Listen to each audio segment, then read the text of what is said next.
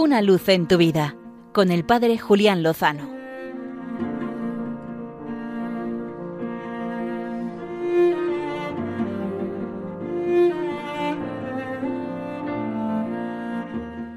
Muy buenas amigos de Radio María.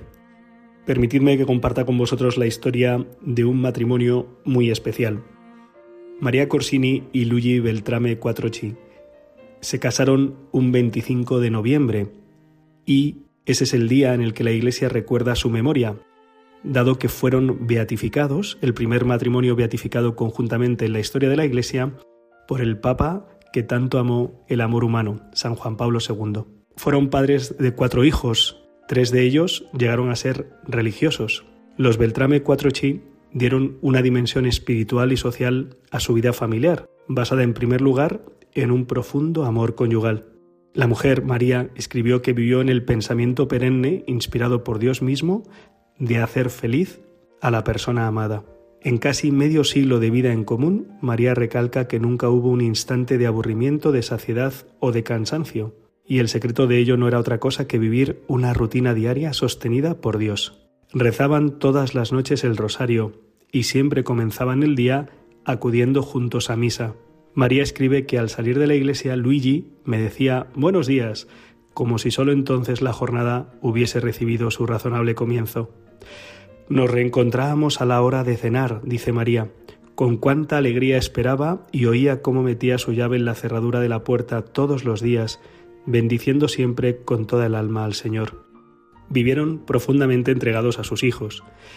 Desde el nacimiento del primero, dice María, sentimos que teníamos una tremenda responsabilidad sobre aquellas almas ante el mismo Dios que nos las había confiado. En el cuarto embarazo, un prestigioso ginecólogo les dijo con contundencia que si no abortaban, ella moriría, pero se negaron.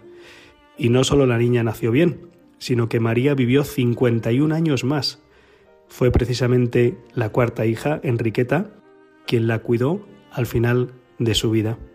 María era capaz de encontrar energías y tiempo no solo para dedicarse a su familia, sino también para dar catequesis a mujeres y participar en apostolados y voluntariados vinculados a la atención de enfermos. Cuando sus hijos abandonaron el hogar familiar, los padres tuvieron la oportunidad de profundizar en su espiritualidad conyugal, recuperando tiempo para el diálogo, el amor recíproco y la oración.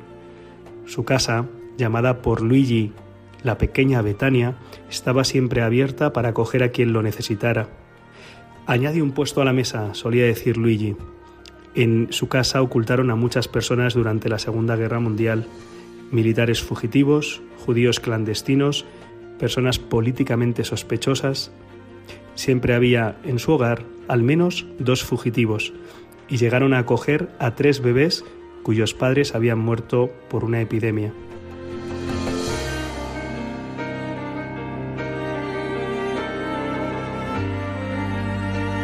Una luz en tu vida con el Padre Julián Lozano.